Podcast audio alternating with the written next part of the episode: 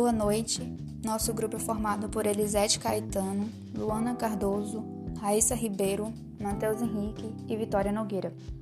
Nós vamos falar um pouco sobre a profissão do farmacêutico magistral, o que ela faz, é, a sua importância na sociedade, citar alguns processos e também falar algumas curiosidades sobre ela. Eu vou dar início aqui falando sobre essa profissão.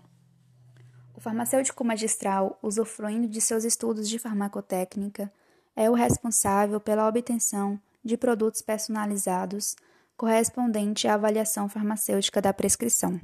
Ou seja, ele produz medicamentos que têm como grande atrativo a possibilidade de serem obtidos de forma manipulada e adaptada, cujas formas de manipulação são fundamentadas pelas boas práticas com total qualidade e segurança.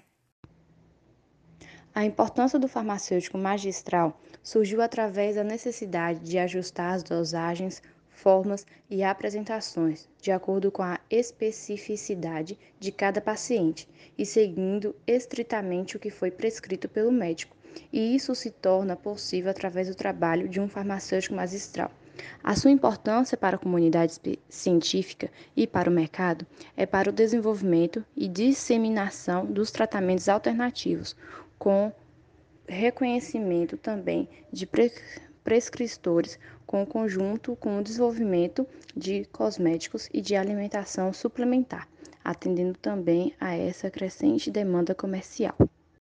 Bem, dando seguimento à fala de meus colegas, o farmacêutico ele deve sempre buscar excelência em suas atividades, seja ela qual for a área. Deve ter valores, comportamentos éticos, habilidades, compromisso e corresponsabilidade na prevenção de doenças, promoção e recuperação da saúde de forma integrada à equipe de saúde. É de suma importância ouvir as pessoas com atenção, manifestar disponibilidade, ser humano, assim conseguindo resolver as demandas.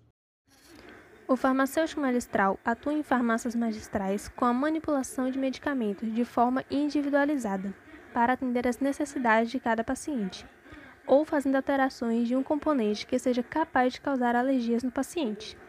É da responsabilidade deste profissional garantir o controle das informações relacionadas à fabricação, ao controle de qualidade e à rastreabilidade dos produtos produzidos. Bom, com a consolidação e expansão desse segmento profissional, tinha necessidade de criar é, regulamentações a respeito da profissão dos farmacêuticos magistrais e das farmácias de manipulação. Então, datados do ano de 2000, a gente tem a criação das RDCs. É, a gente tem, por exemplo, a RDC 33, que é muito importante, a RDC 214, que vão prever as boas práticas, a ética que os profissionais desse segmento devem possuir.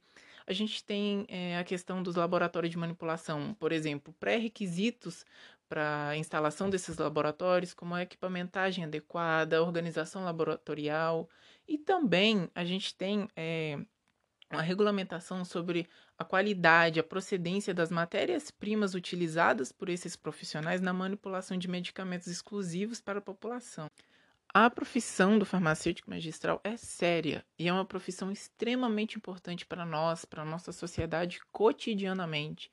Infelizmente, a gente vê que esses profissionais não são tão reconhecidos como merecem, de acordo com a sua importância para nós principalmente no território brasileiro. Muito obrigado, ouvintes. Agradecemos por sua atenção.